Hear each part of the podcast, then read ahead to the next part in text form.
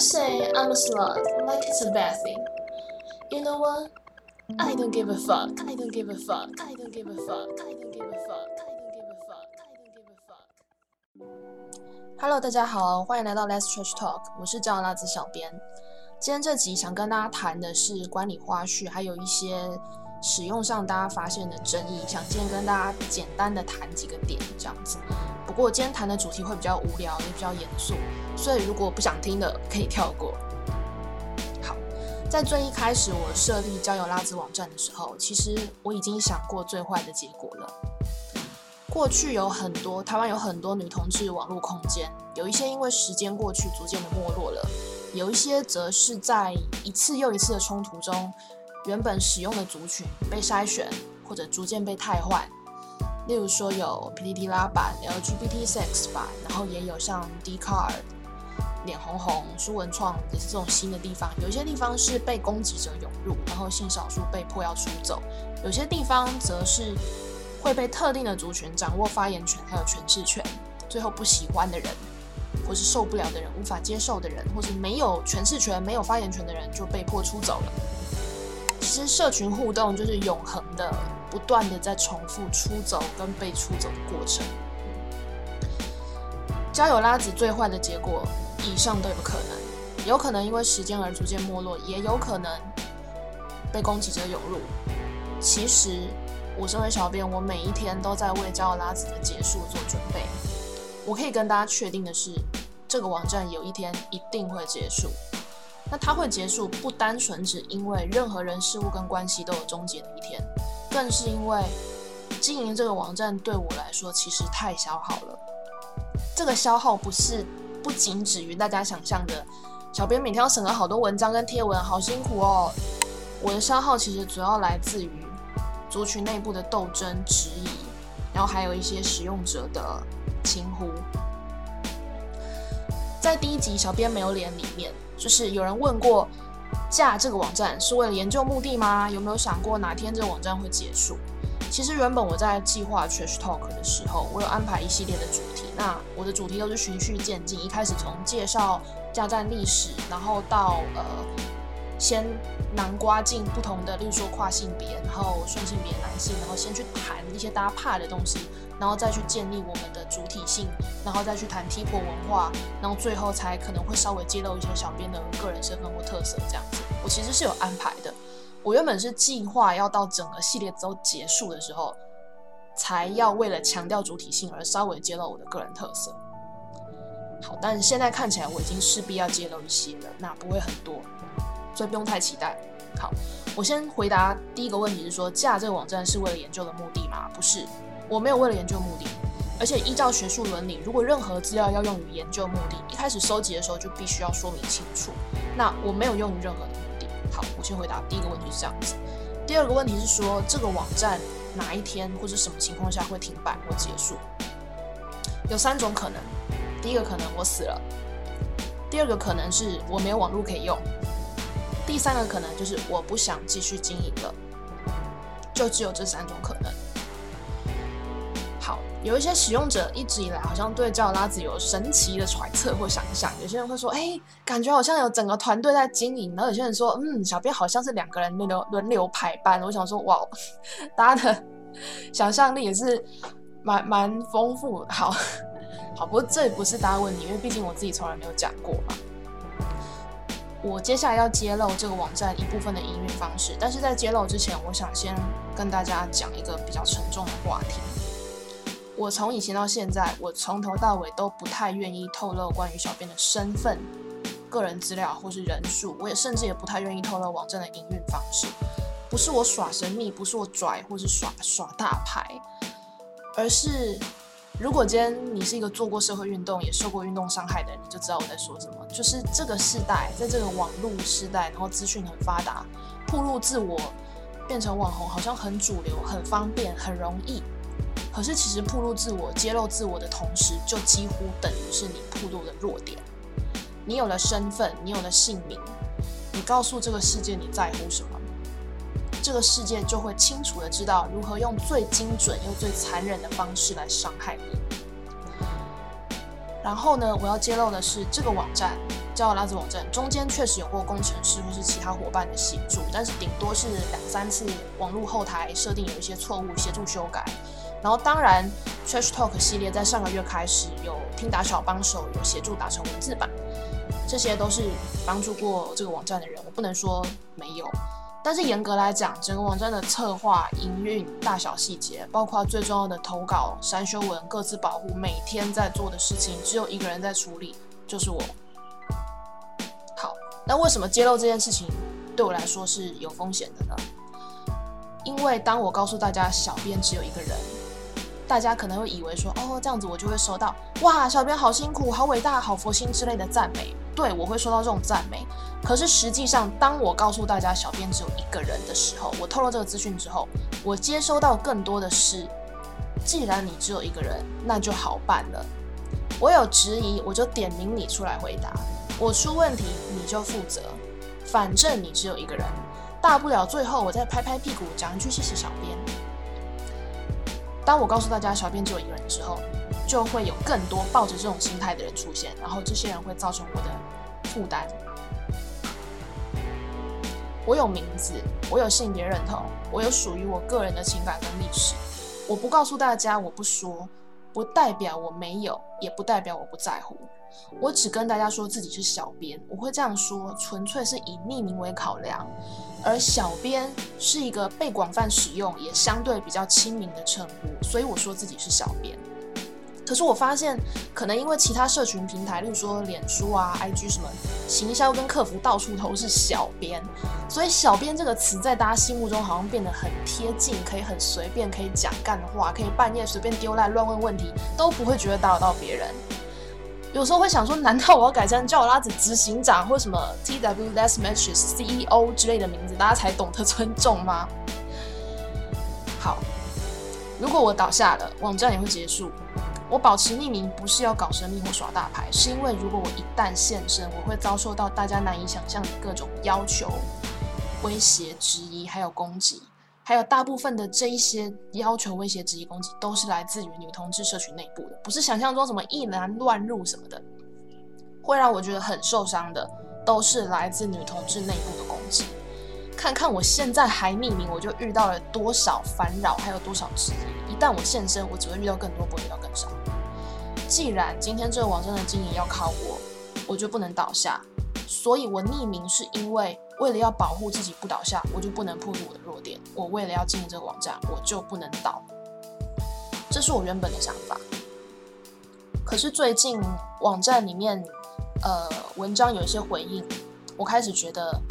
我被针对，我好像就是常会被叫出来说，小编是不是也同意啊？这代表小编也理解啊？就好像就是要我出来背书，要我出来表态的样子。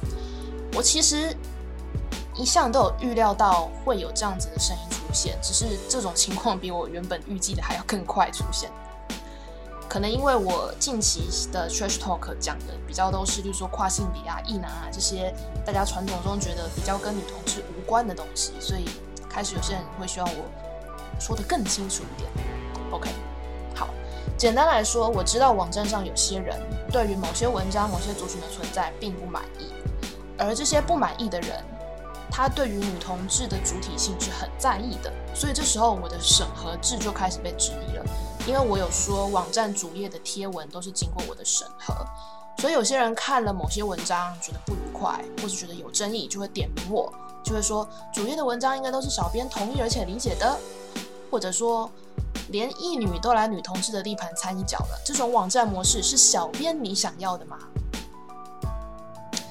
有人以为我做一个平台协助大家刊登投稿，就代表我个人同意并理解所有发文内容。有人觉得我应该为网站上不同的喜好还有情欲背书。有人问我说：“这个网站连艺女都来了，是不是我要的？”我在这里可以很明确的告诉大家一件事，就是身为小编，我个人要什么。我跟大家说，我想要的是一个不需要一起床就看到约炮文的清爽的早晨。我想要一个安稳的夜晚，不需要在睡前看到争议投稿、争议留言，然后就陷入该怎么做才妥当的思考，因此失眠。我想要恋爱的时候不需要管任何人要不要约炮约会，因为干我屁事。我想要失恋的时候不需要管任何人要不要交友，因为我需要休息跟放空。我想要生涯重大关卡的时候可以专心准备，不需要每天看到各种约炮文、约会文、真有文，还有其中各式各样优为的来自社群内部和社群外的歧视、偏见、刻板印象。但是我在看到的同时，又必须因为我秉持情欲友善、保护隐私还有个人主体性的原则，我不能随意批评，因为我知道我身为一个小编，我批评的分量不同于一般网络上面在那些嘴炮的项目。网站经营者的一句批评可能会对使用者造成很重大的伤害，所以我不能随便的批评。当我遇到亲人过世的时候，我希望我可以好好的跟我的情绪、跟我的崩溃相处。我不需要强自冷静，颤抖着打开我的电脑，然后处理版务，然后打开的时候还要面对有人抱怨说交友拉子网站好不方便，刊登好慢，而且都好难约。所有人卵子冲脑，性之所至，上来看一看，然后要求东要求西的一切。都变成了我的责任跟义务，而且我太笨，我笨到不会从中赚钱。这个网站原本就是独立经营，不依靠任何盈利或非盈利的团体，除了个别的小额赞助之外，没有任何的商业营收。所以，这网站迟早会消失。这个不是威胁，因为人都有极限。我唯一能承诺大家的就是在极限之前，我会继续努力下去。只是我不能保证。我唯一能保证的就是我会努力到我不行的那一天。我要强调，网站上所有的发文我审核过，不代表我为他们背书。你去一个论坛、一个 BBS 或是一个社群网站，你会看到论坛或者社团内部各式各样的发文。你会说版主要为里面所有的文章背书吗？你会说版主一定理解里面每一篇文章吗？你要说版主都同意吗？这种说法，我觉得其实是很冒犯我的。板上各式各样、五花八门的不同的情欲、不同的关系，跟我没有关系。如果有人看了，你觉得不高兴、不喜欢，我没有义务帮你表态，请不要拉我下水。我负责跟背书的是 Trash Talk 里面我说的话。使用者投稿的内容是来自个别的不同的使用者，他们的关系、他们的情欲、他们的征求，跟小编个人没有关系，麻烦搞清楚。如果你对一个发文者的主体性或是征求觉得不了解，或者想要质疑，或是不认同，麻烦你去问原 po。你跑来要小编背书是什么意思？我没有要求任何人滚蛋，不代表我就必须接纳所有人，然后所有人我都帮他们背书。我没有义务承担任何人的质疑或恐惧。我知道有的人看到异女想要尝试女女肉体会觉得不舒服，我也知道有的人看到有伴上来争觉得不舒服，有人看到双性恋女性跟男友上来争觉得不舒服，然后就问我说：“这是我想要的吗？”好，我上面已经解释了。这跟我想不想要没有关系，不要再问我这种，不要再问我这种拖我下水、逼我表态的幼稚问题。好，丑话先讲在前面。以上我说明了，小编没有义务管你舒不舒服。接下来，可能因为我人太好，我还是要试着处理所谓你感到不舒服的部分。好，虽然前面很凶，但是如果你已经听到这边的话，我希望你还是可以尽量耐着性子去听下去。如果你愿意的话。我接下来要处理不舒服的部分。首先，我自己个人是认同非常强烈的女同志，但是我可以理解想要尝试的这种心情。其实，光是讲“尝试”这两个字，尝试本身就有各式各样的可能性，还有不同的背景。先举一些可能是最最香草、最简单的例子好了。中学时期刚刚发现自己可能对女生有兴趣的小女生，尝试跟另外一个女生亲密接触，但是她不知道怎么定义自己，所以她说她是异女，或者她说她是双性恋，因为这样讲比较有台阶下，比较能够保护自己。我也有过这样子的时候。然后呢，也有开发有一些 T，它是以开发异女还有取悦异女身体为乐，而且这些 T 很乐于在聚会的时候津津乐道，跟大家说是这些异女唯一的同性对象，就很骄傲这样子。也有这种尝试啊，然后也有可能是因为失恋伤痛，或是性爱中不被取悦，或是各式各样甚至不需要原因，就是想尝试异性的女同志，她在尝试的过程中重新确定了自己是谁。那不管他确定了什么，那都是属于他自己的认同，没有所谓的正确答案。当然，有一些尝试也不乏所谓的感觉女生比较安全，女生的身体柔软又可爱这种粉红色泡泡的想象，因为这种想象而想尝试女女性爱的女生。好，那这些女生有可能说自己是异性恋，有也有可能说自己是双嘛，那也有可能说因为自己的头发长度或是外表打扮就说自己是 P，也有可能说嗯，我可能头发比较短，那是 T 吧，那这些都是。他给自己暂时的一个定义，这个东西是有可能会变的。好，如果我们今天说一女尝试女女性爱的问题，其实每个一女要的也不一样啊。光是这个网站上征文。哎，我真的很不想讲为什么大家要这么针对这些看起来很奇怪的，因为如果你去算比例，你会发现异女啊，或是双性恋或什么，那个比例跟女同所谓的传统主流女同志的发文的比例根本就不成比例。好，我现在讲回来，每个异女要的不同，有一些异女网站上征文，她要的是 P，有些她要是 T。你可能会问说，这到底什么心态呢？有的人会批评说，哦，异女征求 P 是因为 P 呃女性化长发比较没有威胁感，比较不阳刚。这好很有吐槽，但是也有一女征求 T 的啊。但是当一女征求 T 的时候，又有人骂这些一女说：“你身为一女，你只想享受 T 提供的性快感，却不是真的爱 T。”反正不管一女征什么，就都被骂就对了啦。那这些问题，如果你真的跑去问那个当事人，去问那个当事一女说：“请问你征求 P 是什么意思？请问你征求 T 是什么意思？”当事人都未必能够给你很清楚的答案。那更何况我们身为外人，其实是很难去揣测的。而且每个人的尝试很个案，也很独特。我们其实很难聚焦，就聚焦去讨论说，一女尝试女性爱到底是什么心态。而且你去管别人什么心态，其实不是很重要。重点是你自己要什么。面对这些呃所谓的外来者的尝试，社群内部的情绪向来都很复杂，因为这些尝试不是只有单纯的尝试，背后还有很多复杂的社会性别因素，比如说阶级啊什么的在操作。那刚刚我说我要处理的是不舒服的部分，例如说刚看到异女尝试女女性爱，让你感觉不舒服。这个不舒服，我认为这一种不舒服的感觉其实跟小编无关，跟网站无关，甚至也跟那些不同的情绪和征文源剖没有关系。你看到异女征求女女会不舒服，其实是来自于不知道如何表达自己的主体性，或者感觉自己的主体性不被支持、不被接受。不被欲望，不被喜欢，所以当你看到不一样的人也可以这样争，你会觉得领域被侵犯，你感觉不舒服，你觉得非我族类。我想说，你知道吗？其实你并不孤单。讲到不舒服，大家都很不舒服，我也很不舒服。例如说，某些有劈腿情史的人，看到网站上有非单身的人上来争，他看着觉得很不舒服。可是你有没有想过，一码归一码，别人的故事脉络或是各中的辛酸，其实我们是不知道的。再来，有一些长期实践知情同意开放式关系的情侣，看到网站上有非单身的真人，却没有说清楚，他也捏了一把冷汗，觉得说哦，这样可能会造成污名或伤害。可是你说这些开放式关系的情侣有义务到处倡议宣导吗？没有啊，因为大家都很忙，大家都有自己的生活。然后呢，有一些跨性别拉子。一来这个网站，看到网站网站上满满的巨男巨男巨男，他很生气，他觉得这里又是一个阳光顺性别女同志地盘。可是事实上，大家会写 hashtag 巨男，是因为有的时候会收到白目的顺义男乱枪打鸟的寄信。可是问题是，我们为了要抵抗骚扰而做出的这个 hashtag，无意间却伤害到了跨性别，这些都是错综复杂的伤害。那有人看到有 FTM 自介。然后他的自荐是以他呃已经 pass 过的性性别作为一个优势。他说，嗯，如果你跟我交往的话，你可以把交男友介绍给亲戚，然后这是一种优势。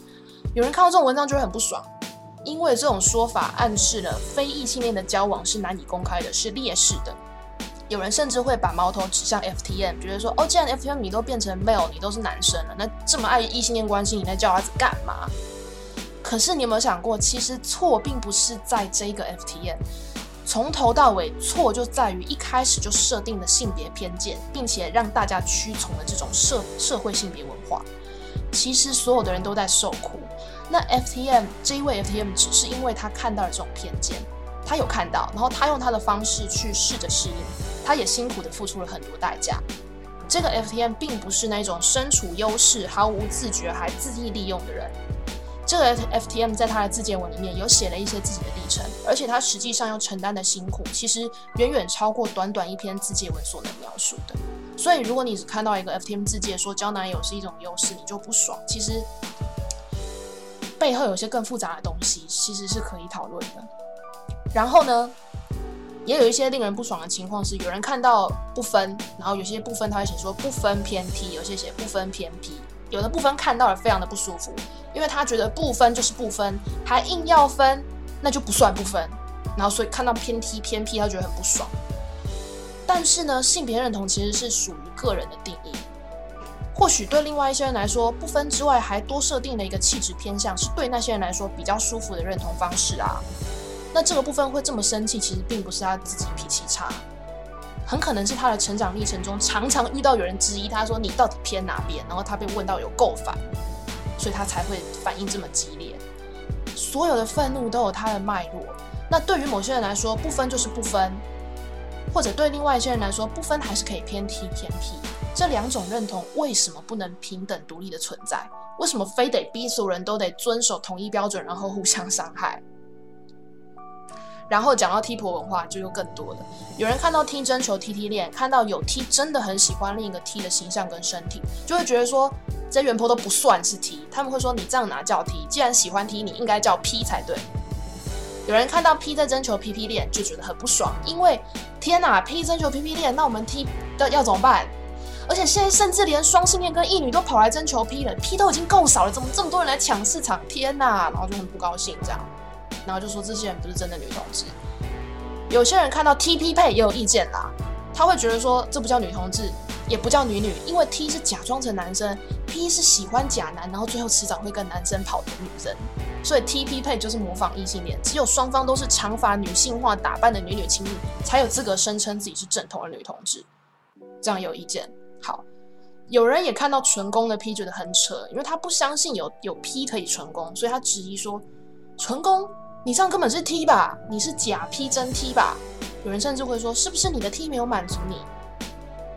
所以讲到 T 婆文化啊，就大家都好心累，然后看到这眼花缭乱，就觉得那我为什么我要尊重这么多奇怪的人？那女同志只要像以前一样，看到学姐发发花痴，然后看看田馥甄、陈绮贞、张悬，揪一下女性影展，跑个婚姻平权运动，不就好了吗？好，我们要呛女神，女神无辜也中枪。我刚刚举的这些令人生气的不一样的例子，有一些或许你感同身受，有一些或许你觉得莫名其妙，可是这些所有的。不舒服，就是我从头到尾要对抗的东西。我要对抗这些不舒服。过去，不管是女同志社群或是其他的社群，所有交友社群在面对不舒服的做法，都是不断的在重复出走跟被出走，不断的重新划分舒适圈的界限。然后有一些身处边缘模糊地带的人，就像踢皮球一样，不断被牺牲，一下是这边，一下是那边，然后最后发现自己哪边都不是。即使今天你是身处一个舒适圈的中流砥柱，某一天你也可能因为人生机遇而所改变，然后你你就被这个舒适圈踢出去了，你又被牺牲，你又被滚蛋了。每个人都可以有自己的愤怒跟不满，但是我认为解决的方式并不是不断的划分舒适圈，我认为解决方式应该是大家都要去接触舒适圈以外的人事物，同时把自己的主体性传达出去。告诉大家你的愤怒、你的不满，你如何看待这件事。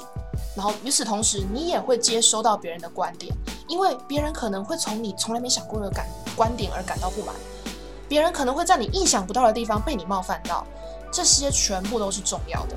唯有透过这些不舒服，才有可能去确定不被打倒的主体性。当你今天看到一篇文章觉得不舒服的时候，请认真的去思考别人的投稿冒犯到你什么。我不是说没有冒犯到什么，我是说在你思考的过程，就是为自己定义与厘清的过程。这个东西就是你的主体性。当你以自己的经验看到一篇一女真女女的文，觉得不满，觉得不认同，但是这个同时你在思考你过去生命中的经历，你也认知到我真的好爱女人，我也爱自己身为女人的身体。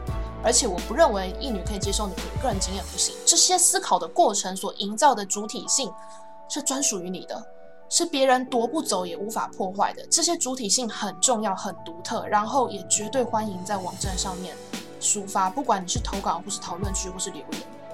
那这些主体性也不是百分之百不变的，这些主体性也可能会随着你的人生经历而调整或变化。但是无论如何，这些主体性只属于你自己。如果你想要一个限定生理女、心理女的顺性别女同志环境，欢迎你去自己建一个。你想要一个限定单身的女同志约会约炮社团，欢迎自己建一个。你想要有男友的双性恋女生走开，那欢迎自己建规则。你不希望女一女参一脚，那你请自己建一个验明正身的机制，去验证阴道被阴茎进入过的女生，或曾经爱上有阴茎的人类，遇到这种女性就会警铃大响，把她逐出的社团，你自己去建，你是自由的，没有人逼你来这里。身为一个网站管理者，我个人没有义务去满足任何人的情欲跟征求。你所有的性别认同或是定义都没有错，但是那是你自己的。你所有的设限，不管是巨男、巨跨、巨 T、巨什么什么什么，都没有错，但是也都是只有你自己的。不要逼别人跟你一样。接下来我要讨论更复杂的问题：交友拉子网站上面族群的主体性跟分类。我知道这是这一次问题的争议源头。即使我刚才跟大家说过，定义是局限于个人，那有人还是会无限上纲加滑坡理论，就变成说，那是不是最后大家都不用分了，连生理性别都不用分？T 可以是跨，可以是女，可以是男，什么都可以。最后这种滑坡理论还不忘加上一句说，小编应该同意且理解，这就是逼我表态啊。好，你要我表态，我不是每一次都会表态，但是这一点上我会跟你谈。第一个，我想先跟大家谈单方面验证性别认同的不可能。这个网站在草创之初，我已经写过说明文了，大家可以看一下 FAQ，里面有说，网站管理者没有办法穿梭到各位使用者的电脑或手机前面，然后就扫描你内裤里的生殖器来确认你的性别，没有办法。即使我可以这么做，世界上的人口大概有百分之四是 intersex，就是不符合典型两性性征的双性人，俗称叫阴阳人。实际上，世界上任何所有现存的交友 APP 或是交友网站。任何验证性别的机制都可以是假的，声音可以调整，照片可以修图，动作可以模仿，身份证可以伪造或改图，除非你当场脱掉了裤子，不然你不可能去确认生理性别。更何况性别认同是一种大脑内的个人认知，它会随着生命经历还有社群互动，逐渐丰富你那个性别认同的内涵，甚至有可能改变。这些东西，不管是生理性别或是脑袋中的性别认同。任何网站都不可能单方面去验证或是确认，或者永久保证来这个网站一定都是女同志，一定都是生理女或是什么，我没有办法保证。第一个就是单方面验证性别认同是不可能的。第二个，有人就问我说：“诶，既然这样，小编为什么不写一篇介绍女同志分类的文章，跟来这边的人介绍什么是 T，什么是 P，什么是公受，什么是跨？”那这样子问问我的人，有些人是女同志，然后也有异男问过。那有些异男这样问我的态度，甚至是说啊，你不说我怎么知道？啊，你不说我，那我记性有没有错啊？反正我不知道啊这样。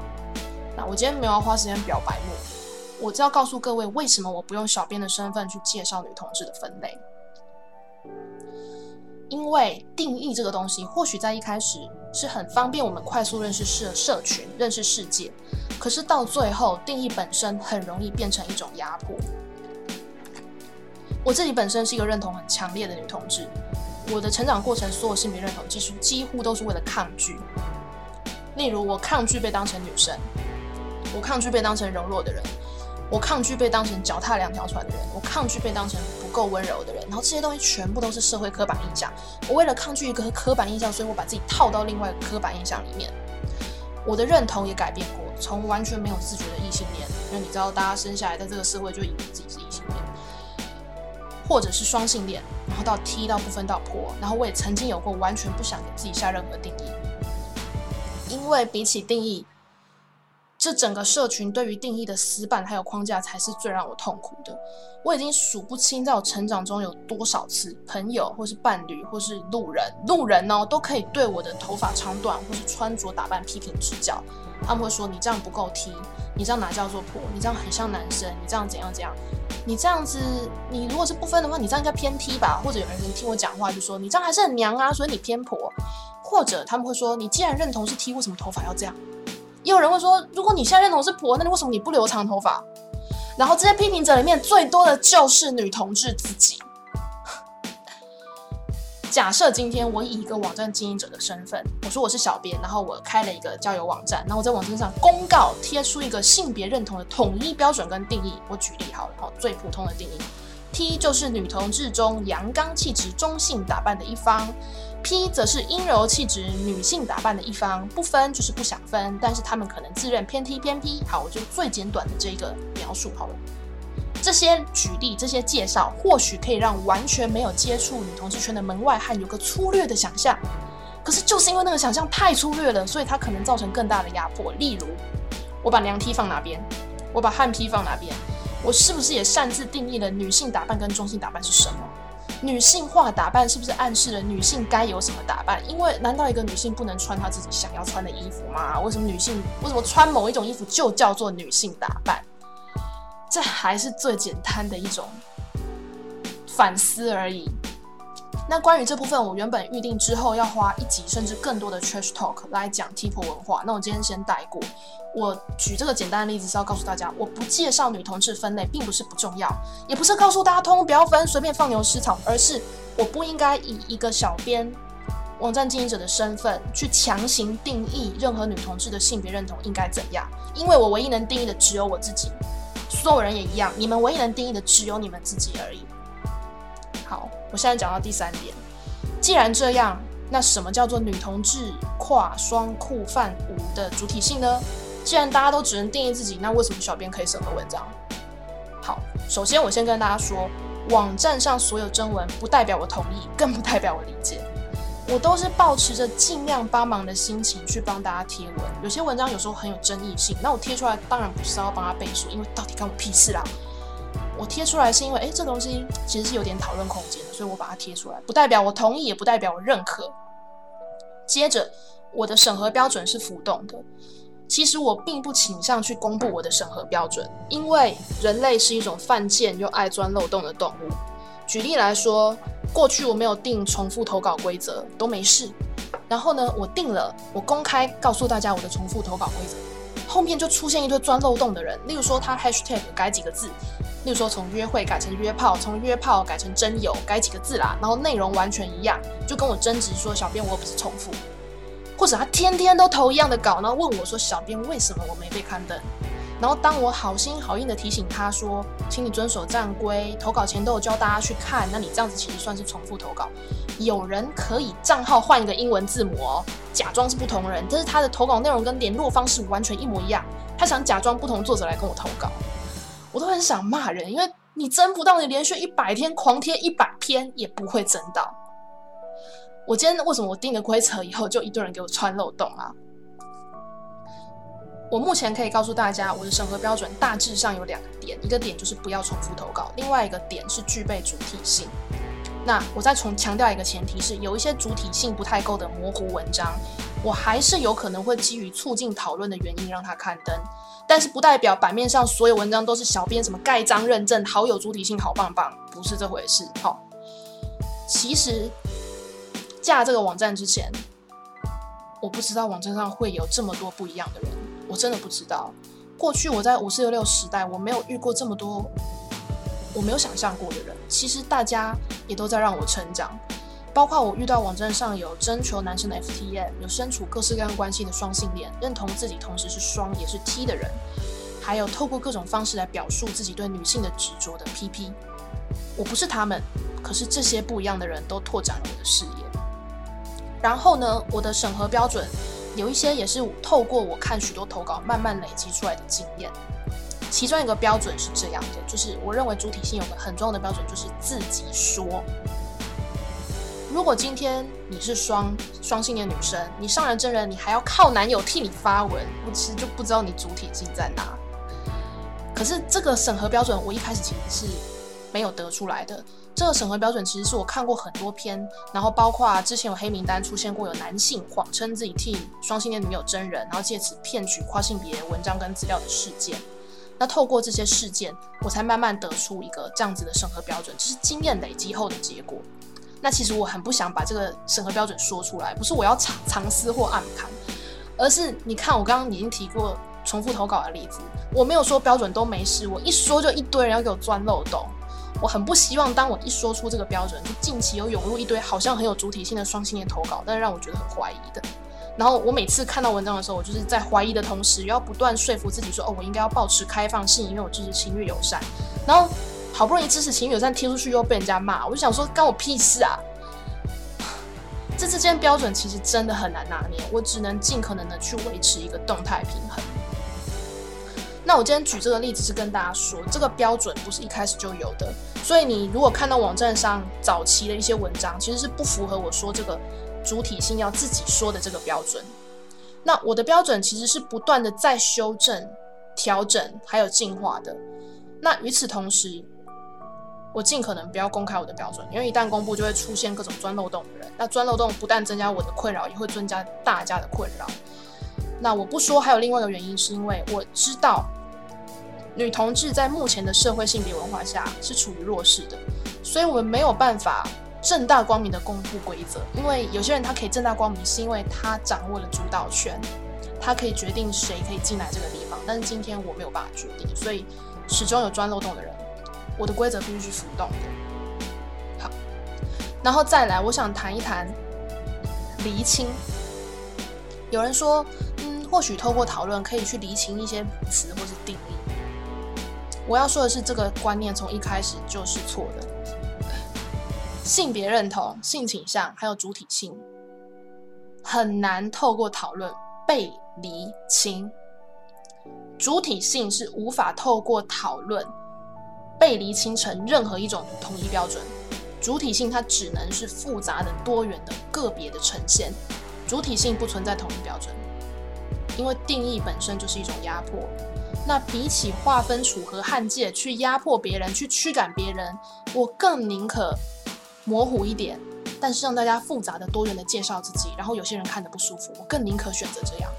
如果你想要一个清楚划分楚河汉界的社交平台，市面上有非常多不同的选择。在这个站，我有一个地方叫做有站资源连接，里面我贴了很多连接，那当然不是全部。你可以去看一看。那在脸书上面，女同志交友社团也很多，你打什么“拉子交友”关键字一大排，你都可以去试试看。交友拉子这个网站是一个以女同志为主体，涵盖跨性别、双性恋、酷儿、泛性恋、无性恋等情欲友善的交友网站。这个网站里面会有很多不确定性，有认同非常铁的女同志，有老派的 T 跟 P，有不分跟双性恋女生，也有 TT 跟 PP。当然也有跨性别，包括 FTM、NTF 或是 Crossdresser。网站上也有许多不正统掺一脚的人，例如喜欢 T 的异男想尝试女女的异女。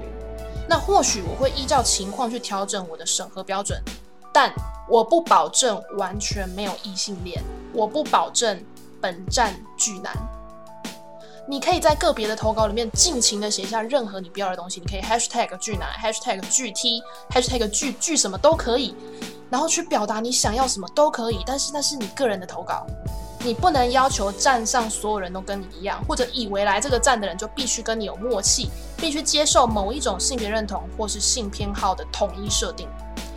如果你真的非常不舒服，以至于没有办法尊重或是平等看待不同的主体性跟情欲。那我虽然欢迎所有人，可是我不逼迫所有人来这里。你是自由的。如果你想问说，交友拉子这样还叫做拉子吗？拉子难道不就是女同志就是女女吗？那其他的那些到底算什么呢？那我们自己又算什么呢？我们跟别人有什么不一样呢？这本身这个问题，我分析一下，因为过去大家称自己为拉子，是因为邱妙金在《鳄鱼手记》里面称自己为拉子。所以大家都以这个作为代号，作为自称。在过去那个年代，所有人的性别就等同于生殖器。在那个无知的生殖器就是性别的年代里，我们为了辨识出彼此，我们称呼彼此是拉子，是女同志。随着时代慢慢的前进，社会文化里面的性别认知也慢慢在进步。我们开始将性别细致的区分出生理性别、性别认同、性倾向、性别气质等等等。这个时候，过去的时代，我们为了演，为了要辨识彼此的标签，这些拉子女同志的标签，原本这些标签就像是在荒漠中遇到水源一样令人感动。可是这些标签在这个时代里开始。演化成另外一波对于异己的压迫，对谁的压迫呢？对跨性别、对双性恋、对酷儿、对于不够主流的、对于非主流的女同志、对于非典型的亲密关系。我不是说不要分标签，标签很重要，在广罗大众里面辨识出彼此也很重要。可是我们不能只停留在帮彼此贴标签、划定舒适圈的范围，然后逼所有人都必须统一定义。我们不能只停留在这里，我们应该要往前进。我们应该开始学习去尊重彼此对于标签可能有不一样的诠释。我们必须开始探寻，还有理解一个标签的内涵，可以被某些人诠释的多么贫乏。同时，却可以被另外一些人演绎的多么的丰富。我可以再告诉大家一件事，就是身为叫拉子小编，我是拉子，我是女同志，我有属于女同志的骄傲。或许我还没能告诉大家我的故事、我的历史以及我的认同，但网站上各式各样不一样的人，并不会威胁到我的存在或我的认同。相反的，因为他们。我更清楚知道自己是谁，自己爱什么。我知道自己会为什么人事物而着迷，我也知道为什么我会心碎。我的认同不会因为几个异男寄信给我就被摧毁，我的认同不会因为一个双性恋想试图约我就被打倒，我的认同更不会因为跟几个跨性别做朋友或交往就被威胁。我的认同也不会因为拉子圈内任何人对于 T 婆部分外表形象的定义而有所动摇。好，今天这个部分真的是相当的严肃，而且相当的凶。